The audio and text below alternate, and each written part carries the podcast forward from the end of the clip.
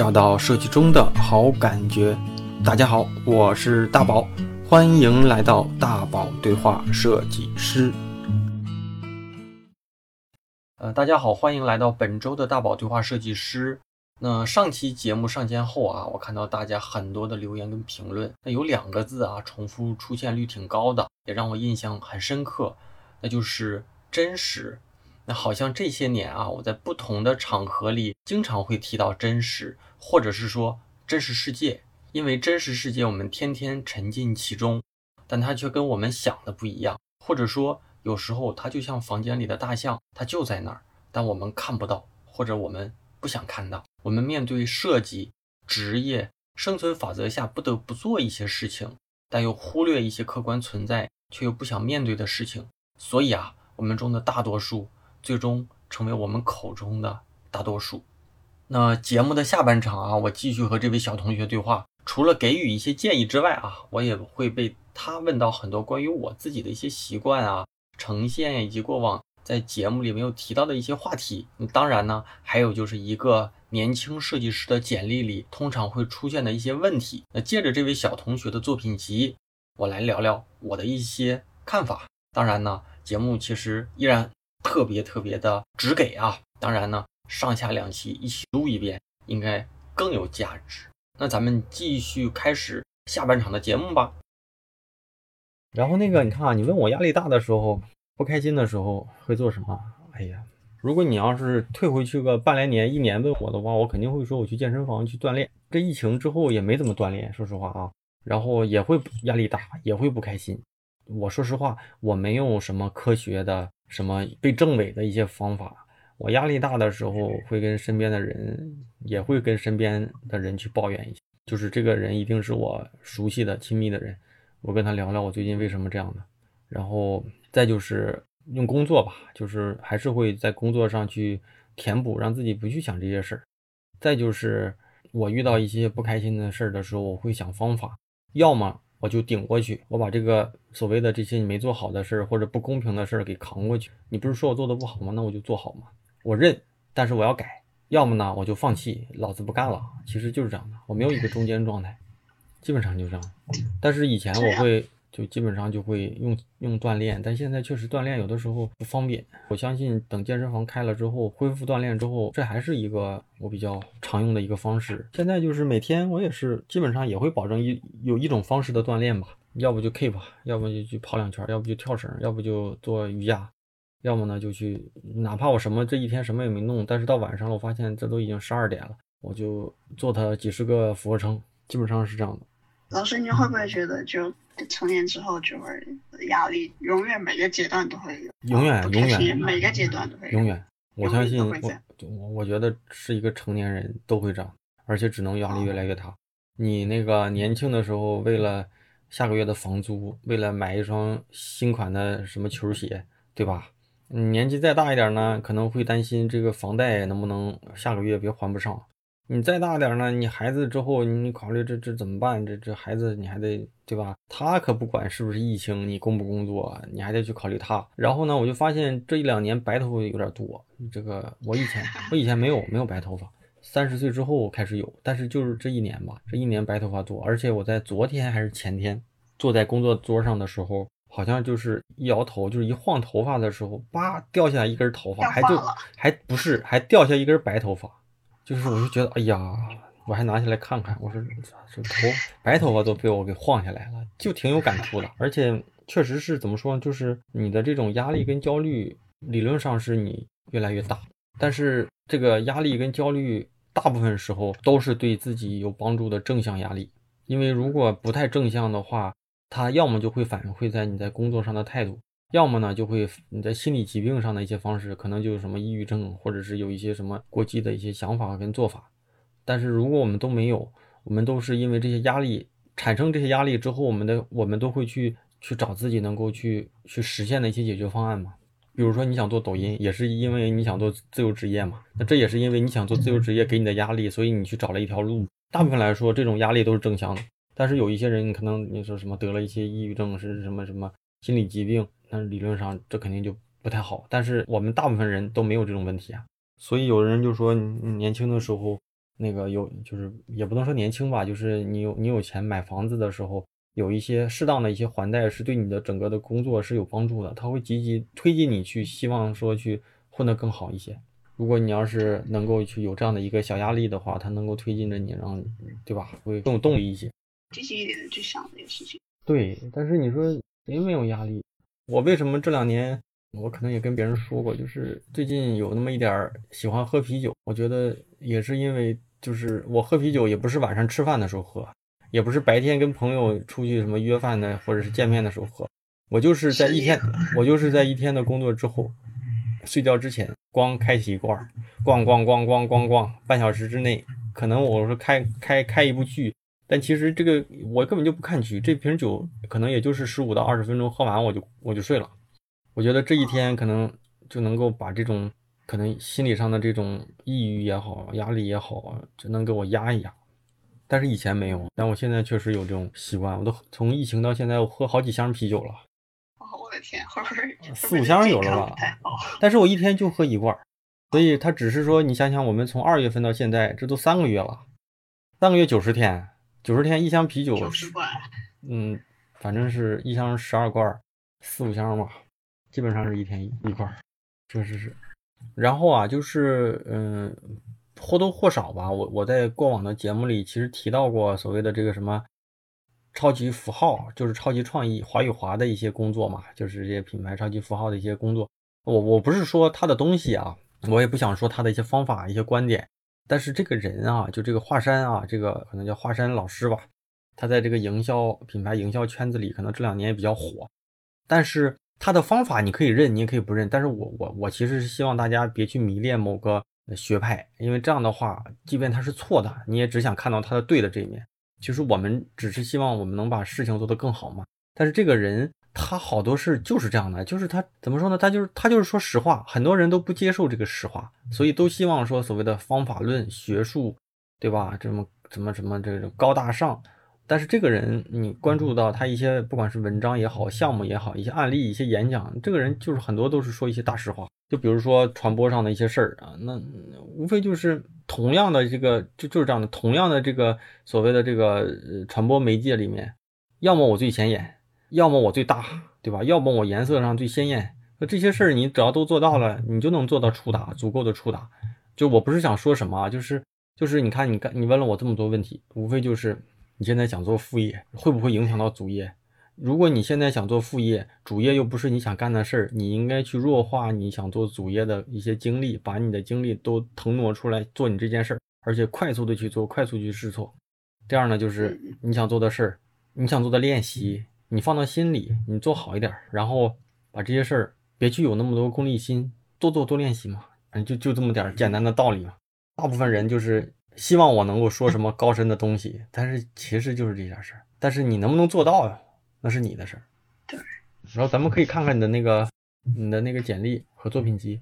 叶叶说啊，你看哈，那个你像你的那个呃，就是这个作品集的封面哈，就是嗯，怎么说呢哈，就是如果你你的这个既然叫简历作品集嘛，这里面一一呢就是你的个人信息，二呢就是你的作品，对吧？三是作品跟简历之外的所谓的作品集的包装，对不对？对吧？无非是三件事嘛。但是最重要的是什么？最重要的就是个人信息跟作品集本身的质量。那你个人信息在有限的空间里，你应该尽可能的透传的清楚、直接，甚至说显眼一些。然后你看你这个封面第一页，如果啊，如果咱们用这个。所谓这个来筛选，第一个第一个看到的是什么？你是一个用户，你看到这个作品集的第一个封面，第一眼看到什么？英文，对吧？那你第二呢？呃，左下角的文字。第二肯定是下面的这一圈一圈一圈一圈的装饰图。第三个可能是下面的这个横线。啊，文字被弱化了是吗？反正就就这些。如果你说这些东西为了支撑你的排版，那怎么说呢？就是排版现在也一般。再去调一调，包括字体的选择。你看啊，你上面的，其实如果你你要把它想象成，不管是一张海报还是一个书籍封面，对吧？那你你现在这里面三个出现了三组信息，一个大英文，一个小英文，一个中文，是三个字体。就这种理论上，你不是一个这种所谓的纯视觉的形式的那种创意海报，那种视觉海报，这种逻辑上是不通的。这种的理论上，你最起码英文是一样的，中文是一个，最起码英文跟中文有一些承接感，咱这里没有。然后你第一页的作品集是这个红色的字儿，你进来上来就是蓝色的字儿，第三页是黑色黑底白色的字儿，就没有规律。如果咱就咱就不看作品本身，就作品集的包装这块的设计也是不太通啊。你你要是第一页用你那个蓝色的字也还好啊，就不是一套的感觉，对吧？你自己都能看出来。咱就咱就一页页说哈，这是第一个，你这字体有问题。你第二个呢？你看你这 About Me 应该跟封面上那个英文也不是一个英文字体，看这个 O 我都看出来了。你可以自己再去确认一下，应该不是一个字体。然后呢？这里面最重要的是什么？或者是说咱们这里面啊，把这个图片给抹掉，或者是不把这图片抹掉吧？咱把这个这个东西，你你把你这个作品第二页的这个页面，你你放到那个 PS 里面，你轻微的模糊一下，模糊一下，你就会看到，在什么都看不清楚的时候，最显眼的是什么？那就是这里面的就你设计的透传的是就是最主的，可能你这图片可能是最显眼。第二是 About Me，那 About Me 其实这里最不重要的。你最重要的是什么？你最重要的应该是你的名字，第二重要的是你的电话。但是你这里面最不重，你这个位置什么摆放的，咱也不能说最不重要的嘛。你看这里面看到的是关于我的英文，再就是你这三段，一个是毕业年限，一个是工作，第二第一个是第三个工作。你应该告诉你你是谁，你的电话，然后你的工作经历，应该是这种逻辑。然后你这个个人信息、电话和邮箱旁边应该是放着 “hello”，我是谁谁谁，我应该怎么怎么样，我擅长什么，我我能够提炼什么有价值。你这信息其实有一个所谓的视觉动线，你这个看不出什么动线。我看完你的名字，我应该紧接着就是看到你的个人介绍，然后呢，你你的这个所谓的这个 timeline 是第三个，然后你这个技能。我不知道啊，这这应该是这种逻辑。但是你这你这逻辑是什么？我不知道你想先让人看到什么。反正你现在除了照片，这就是 about me，然后再就是我是什么什么大学，深圳什么什么公司，深圳什么什么公司。然后你把你这个技能，这里挺多问题的。你看你 Adobe Photo Photoshop、Twitter、AE、C4D 这几个英文还比旁边的中文大那么多，为什么大那么多？而且你这 Photoshop 啊，什么 Twitter 什么的这些。这些英文比你上面的电话还大，字号不能统一吗？这就是这样的。这个东西跟我写星球就不一样了啊！星球是咱俩聊天聊聊天的，我随随口说句脏话啊啥的，对吧？是那个逻辑上不对。这里面的东西你就真得一个一个去想了。嗯。当然，这个东西你不能过度的去设计，过度的设计就是各种装饰的东西。其实，在这里面装饰不重要，它的合理性比较重要。就是你，你要希望你，你最希望观看这个作品的人，观看这一页的人，先看到什么？你要通过你的设计给它呈现出来，就让他的阅读跟你想看到的、你的预期是一样的。其次呢，这里面的一些合理性跟细节能够透传出你的专业度。就是你这里面如果做的不好，你怎么能证明你在工作中能做得好？不好说，可能你工作当中就能做得好，但是如果你怎么去建立这个信任感？因为我不可能说。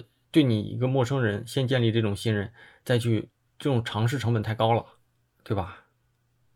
哦，戴老师，我有一个问题。嗯。就那个就你介绍那一段话，就他太片儿汤了。我我不知道这段话是有多对，因为我觉得是是是是挺那个的，所以我觉得它没有很重要。嗯，没有很重要。你要是能写的很重要，那你就去写。如果你拿捏不好这个文笔，你也可以去掉。就是如果你写这段话的话，看你了。因为这简历也没有一个标准格式啊。但是如果你要写的话，首先是那个你，比如说从业几年，然后呢，呃，服务过哪类哪类客户，对某类项目有自己的一些擅长跟经验，能够帮助到一些业务，能通过什么，比如说什么什么叫什么。嗯，什么软件执行那个什么这种软件的丰富度高吧，表现就是能够完成不同的这种这种设计表现力，那这也能证明你可能用不同的软件能够达到不同的东西。你你说你什么有效整合资讯、PNI 插画与剪辑啊，什么合理性分析，结合创意专注工作，我觉得这些个东西可以套用在任何人身上，怎么证明啊？我也觉得挺空的。这就是片儿汤嘛，就是你得说，比如说你你说你从业四年，那这个东西让我会大概知道你是一个什么级别的人。第二呢，就是你可能啊。啊，那个类服务服，你看啊，你说你你你这两个公司，你都没有展示出它的这个企业性质，我看不出来这两个公司是都干什么的。然后你可以说从业四年，然后什么，那个就是那个在什么类型的一个公司里，对某类什么业务比较专长，然后用能够用能够用不同的这种设计软件呈现出不同的这种创意形式。展示多样，什么多样性这样的，就能够证明出你其实能够用不同的软件去实现不同的东西。你把你这几个 Twitter 什么都去掉，我觉得只有毕业第一年的人才写这些东西。你工作四年的人，你还告诉人你会什么软件，没有意义啊！你把这些东西融到你这段个人介绍里就完了。然后什么什么版式设计、手绘插图、动效设计、建模设计、摄影，哎，这些东西就是插画、视频、音乐、文案，哎呀，这些东西都就擦掉吧。就没意义。这东西怎么说呢？就是对吧？你说你个人兴趣，而且你还用英文，我我不看英文，我觉得你中间的这段跟右面的这段东西都可以并到一起。所以还是描述过往的经验会比较好。我在乎你什么这些手绘插画吗？我就在乎你你能做啥，你过去做了啥，然后你现在能帮我做啥？这就是还是那句话，我现在就招一个西餐厨师，然后你一个厨师来了，说我刀工比较好，我。插工比较好，我炒菜也比较好，但我不知道你西餐好不好。有可能你西餐很好，但是你的简历里你告诉我你切东西很快，然后你又会拉面，对吧？你又会什么什么，又会什么什么。但是你你什么手绘插图什么什么的，我现在就想招一个视觉设计师，能够解决我一二三四五个问题。但这些问题肯定不是版式设计、手绘插图，这些是技能，这些不是专业。你要分清什么是技能，什么是专业。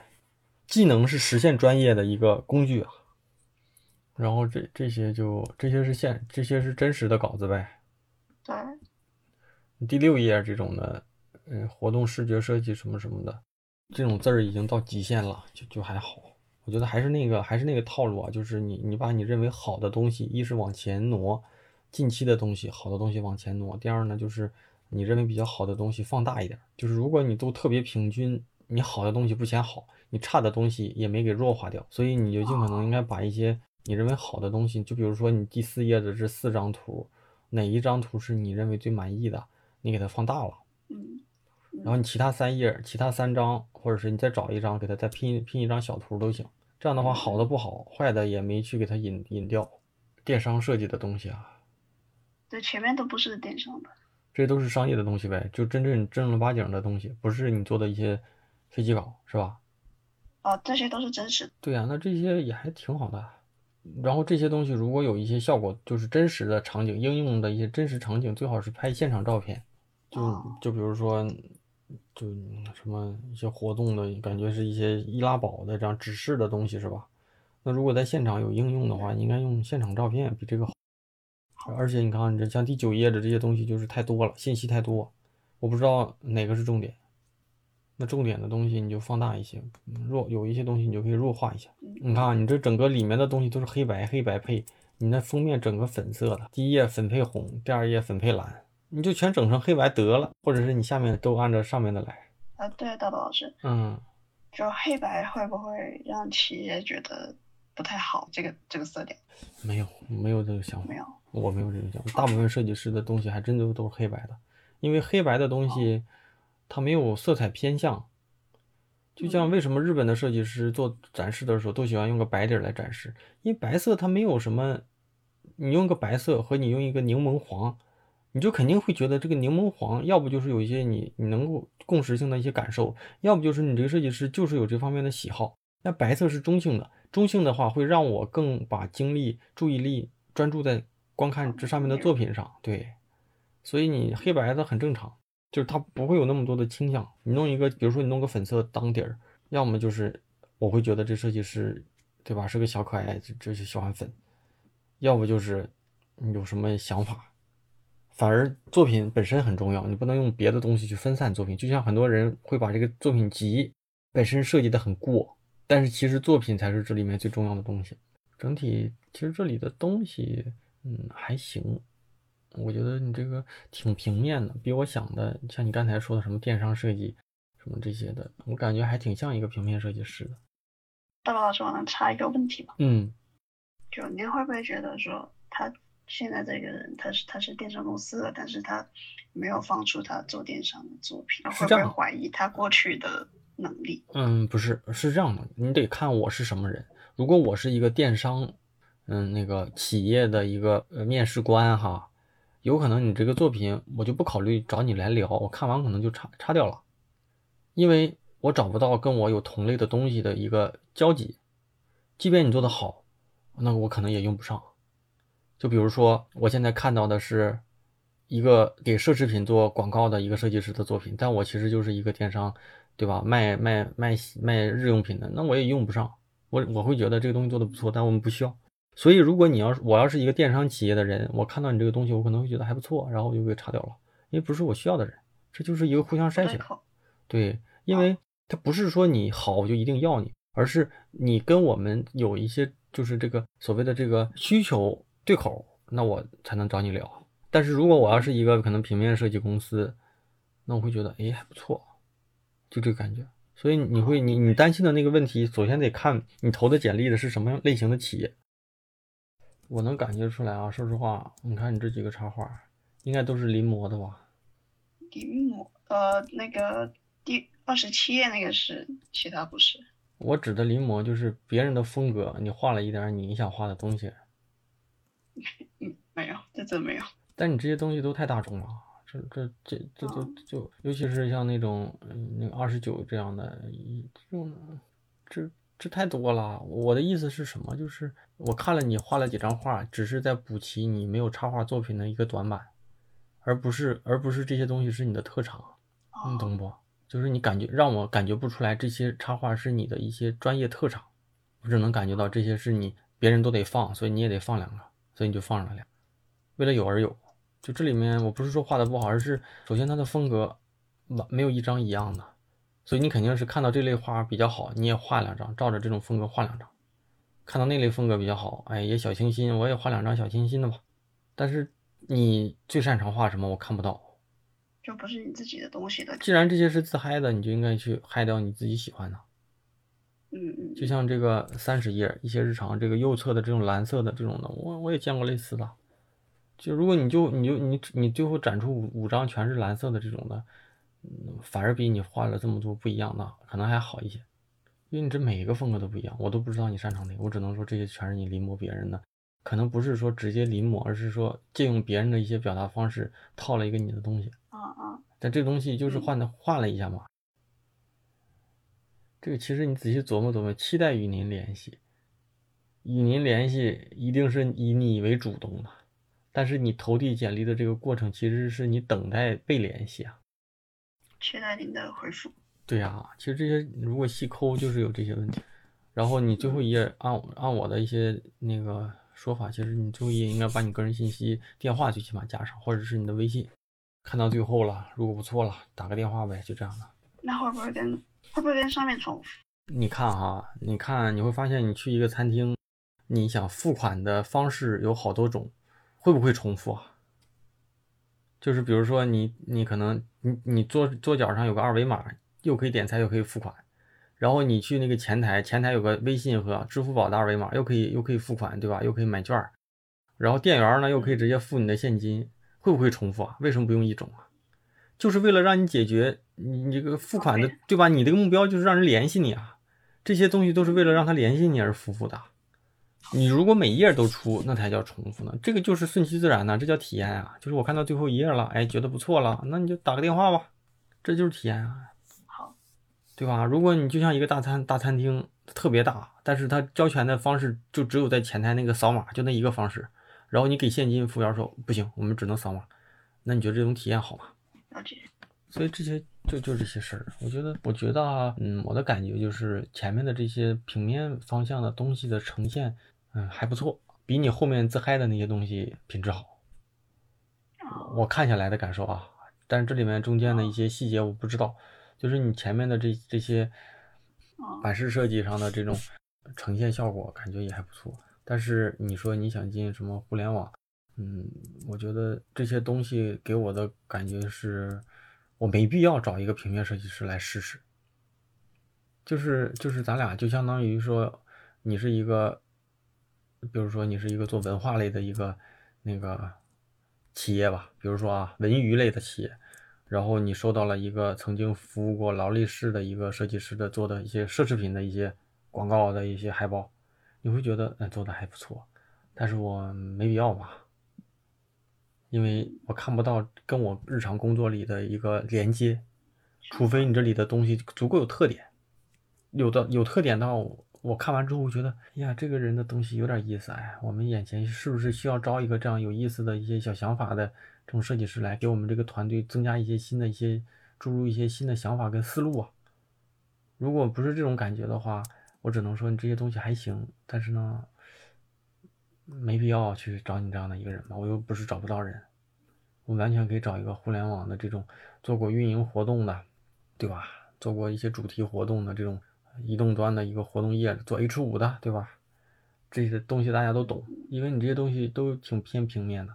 我就这个感受，我看完的就是感受。我觉得前面这些东西还行，但是离你说想做想进的那种企业，如果我以团队的这种招聘的人来看，我觉得没有什么能够让我去找你的理由，不是因为你差的不行，而是说没有交集，我又我又不缺人。那那如果我还想再投这种的话，我 我也没有就是过往的经验，那可能你首先首先是你先把这些给做做，再看看有没有机会再做做好哈。第二呢，就是比如说你可以关注一下，那这就是赌了，你可以关注一下，比如说 Q 音乐它的一些。就是一些，比如说节日的闪屏，或者是日常的一些闪屏、弹窗，他们那些设计，你把这些主题的文字什么的，你关注一下，你可以以这些东西来自己命题自己做一下，那是他们做的。嗯，哎，你做的如果比他好，他就会觉得你牛逼。那我不知道为什么你会觉得假，因为如果哈，我我我来，我是滴滴的一个面试者，关注过我们的，比如说父亲节的一个闪屏，我知道我做成什么样。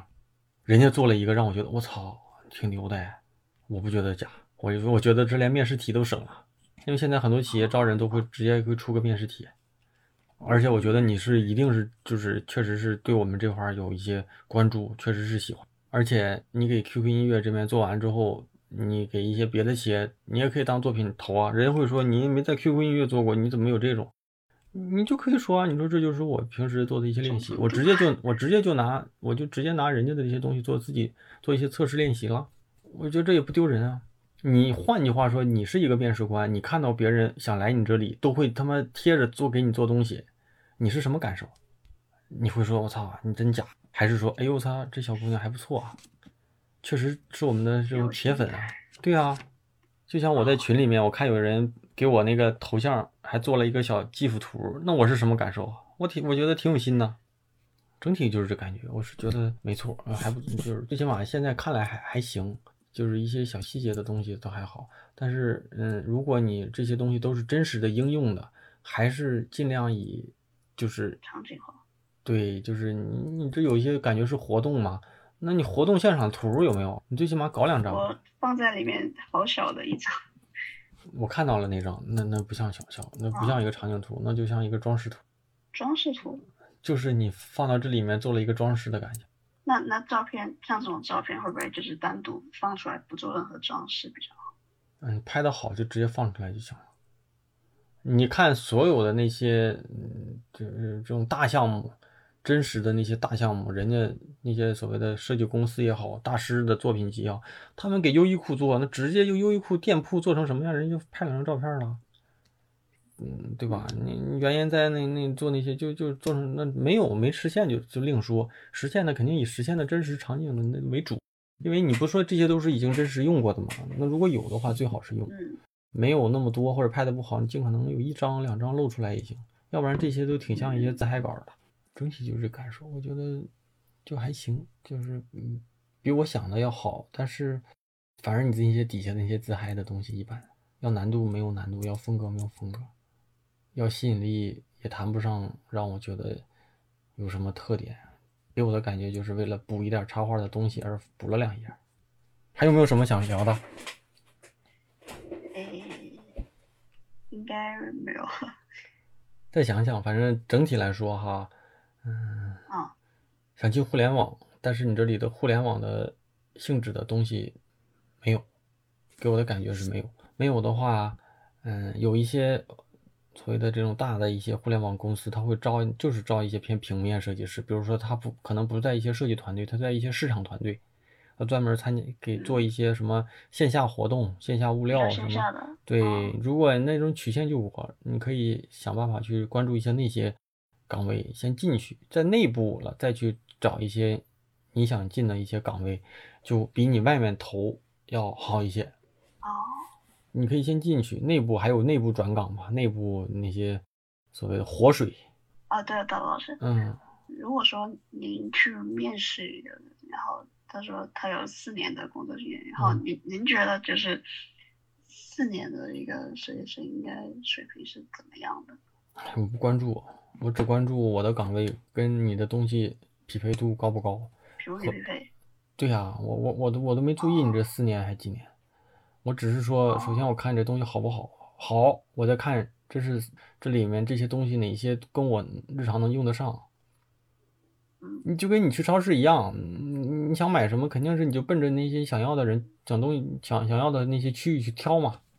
然后看完了之后呢，我再看看这年龄啊，什么学历呀，什么对吧？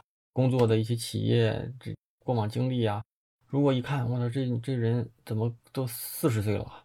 虽然觉得还不错，但是年纪太大，这各种可能会考虑，或者是说，哎呀，这个这个这这个怎么刚毕业就就拿这么多东西？我觉得也有点假。那是那就是再说。就我不太会想那些事，你想的可能跟我我们招聘真实的感觉不一样。我们就是先把这东西撸一圈，觉得帖子看到的。嗯，我们我们就是撸一圈，看看这这个还行不行。如果觉得行，再看看他的经经历，嗯，是不是一些比较主流一点的这个什么的。然后这个能不能你过往的这些经历能用到我们现在的业务里面？如果有确实是哎觉得哎你做的这块可以正好我们日常这块就缺这么一个一块的一个专业的人。嗯，然后再看看年龄，再看看那些具体的这些信息，是这样。对，要不然的话，我才不考虑你几年，几年肯定会考虑啊，因为但是不是首要考虑的。你如果作品不行，或者作品行，再去考虑这些。你说四年，四年，比如说四年，有些人就就做平面设计也能做得很深，但有些人四年的工作经验，他是设计一般，他画画画的特别好。那有的人四年也也也就这样，但是他就是。他的他的这种视觉效果的呈现比较好，或者是他的那些软件确实能够帮助他实现一些别人，就比如说人家三 D 的东西做的确实好，又能做动效，又能做捆绑的那种，对吧？什么什么，那那也那特长的就另说了，这个就真不好说。设计这个东西都没有一个什么是好的，那你说四年这就肯定也没有一个什么是好的。老师，您您刚刚前面有说到，就是说如果要做那个。设计的自由职业者的话，你您还是有一些建议，我我可以听一听。嗯，最简单的就是你看两类吧，一类是利用身边的资源人脉，第二呢是经营自己的影响力。那你那些所谓的需求人就会找到你。如果你你确实是在圈圈子里面有一些人气，那肯定会有人找你。要不然就得去想办法把身边的这些七大姑八大姨、亲戚朋友。对吧？都利用起来，我能接单，你就让他们都知道。其实就这样的，你两个都没用，你还想做自由职业设计师？我不知道，就就无非就这样的嘛？如果你你想想，如果你今天没有工作了，你会怎么办？你又没有名声，你怎么办？你肯定就先发朋友圈嘛，你看看，再加上你身边的那些潜力朋友们，看看谁有一些需求，让他们找你。能给钱的给钱，不能给钱的你先试试我。对呀，就是这样的。要么就是把利用身边的资源。要不就是你公司里的资源能不能带走，就是你从这个公司走了，但是能不能把一些业务带走？要不呢就是经营你的影响力。如果你是一个站库什么十万大 V，你就放你就放心吧，就肯定会天天有人私信你，做好一个就行。我的帮朋友问的。嗯，别的呢？别的还有还有什么不？暂时也想不到什么。那就先这样呗，那你就先做做。我我倒是挺好奇你后期抖音这块的一些实现效果，可以先做做。然后如果抖音确实效果不错，到时候也可以跟我说说。然后让我们看看，如果要是效果好，但是我这么跟你讲，你抖音做个十万、二十万粉，也不见得能见到钱。所以这这个所谓的副业，所谓所以这个我跟你讲啊，这个最后所谓的副业啊，能不能让你支撑下去？如果你想让它变成主业，没有钱你是支撑不下去的。就你所所谓的做公益，不可能，那就变不成主业，那就是爱好。但是呢，如果你希望说能够能把这个事儿做成，做成自己的这个嗯那个什么的话，嗯，路漫漫，可能二十万不行，两百万差不多。就是在抖音啊，但公众号不用不用二十万，你五万可能就够了。我我明白老师的意思。就是这样的，你如果见不到钱，没没你永远他他成不了你的一个职业，只能就是你的爱好。那如果你把它当爱好也可以，那你日常的工设计你就好好踏实的干吧，别想那么多了。对对，嗯，那就行了呗，那就这样了。然后后期，然后你可以再跟我说说那个这边的一个结果。然后也让我看看，我也希望你能把这事做好。做好了之后，给我给我点经验，因为我没做过，所以我不知道。好，那那麻烦德宝，老师。行，那就这样呗哈。节目听完了，我是大宝啊。这类对话内容总会受到大家很多的评论跟反馈。那如果你也有迷茫，你也有困惑，欢迎在我的知识星球里向我提问，跟我聊聊你的心里话。那我们做着相同的职业。那大家遇到的问题啊，关心的话题，以及面对的趋势、面对的选择，其实都差不多。那专业类的提问啊，我一直都说我在星球里面认真的经过思考过后，给大家做出一些我能力范围的一些解答跟建议吧。那一直我在星球里做这样的解答，其实主要是因为能有这样的一个平台，让我和加入的这些小伙伴的提问跟内容有一个沉淀的容器。那这样的好处呢，就是无论什么时候加入的同学啊，都能够找到过往别人提出的好问题，还有我针对这个问题提出的解答跟建议啊。除此之外，我还会分享一些我日常遇到的观点呀、思考啊、建言吧，或者是推荐一些我遇到的书籍啊，我遇到的一些好观点和当天遇到的一些感悟吧。那之前一直保持一日一更啊，如今呢，我我现在会保持周一到周一到周五。没有什么大的事情的情况下，保持一日两更啊。一个是给大家做出解答，另一个呢就是我把我当日的一些思考跟观点分享给大家。时刻保持思考，我们能够一起进步。推荐给也许在职业路上有困惑的年轻设计师，或者说你就是大宝对话设计师的这个忠实铁粉啊。加入方式就是在我的公众号大宝频道里回复“归队”啊，归来的归，队伍的队，就能收到一个弹出的消息。扫码你就能够加入啦。虽然是付费社群啊，但现在一定是进群最合适的时间啊！每一次每一次我都会重复一句话啊，就是种一棵树最好的时间是十年前，第二好的时间呢就是现在啊。当然，只有进群的老同学才知道这里有到底有多大的价值。那我也再补一句啊，除了星球，其实我还有个人的咱们这个微信听众群啊，加入方式就是在我的公众号回复群啊就能够找得到。当然了，你加了我好友之后，也可以跟我说你想进群，不吱声，我就不知道你到底是是加我好友呢，还是加我入群啊？提一声，好哈。那咱们在节目的结尾再次感谢一下过往给节目打赏的同学们啊，这次读的应该是在，也是在好好几期前的这个打赏名单里的一部分。只要大家那个在微信上打赏，我都会经过统计，按顺序啊，每次读五到八人、九人这样的一个数量，口头作为感谢啊。第一位同学台啊，T A I 台啊。第二位同学江啊，长江的江，一个句号，长江句号哈。下一位同学童童话啊，童话加上两个句号，也不知道为啥加俩句号。再下一位同学啊，之前也读过他的这个投稿啊，叫一把小同学。再下一位同学，现在我看这个行头啊，应该快加入我们这个铁杆粉丝。打赏俱乐部了啊，就是易云龙小同学啊，谢谢你，你你也作为一个高频的打赏同学，其实我早就记住你了。再下一位同学，铁杆铁杆小兄弟八大名啊，还有一个超级铁杆铁杆小兄弟啊，冬雨已逝。那好吧，那如果你听完这一期，你觉得上一期错过了，推荐你从上期再重新录一遍，把你的听到的节目之后的一些感悟反馈啊写到你。你收听的这个平台的留言区，所有的留言我都会看，而且大部分的留言其实我也都会回复啊。那咱们就下周三晚上的十点钟左右啊，网易云音乐、喜马拉雅、荔枝、站酷、蜻蜓、苹果播客等主流的音频平台都会同步的更新啊。咱们就下周三不见不散喽，拜拜。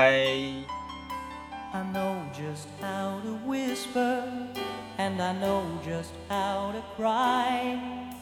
I know just where to find the answers, and I know just how to lie. I know just how to fake it, and I know just how to scheme. I know just when to face the truth, and then I know just when to dream. And I know just where to touch you, and I know just what to prove. I know when to pull you closer, and I know when to let you lose. like you do,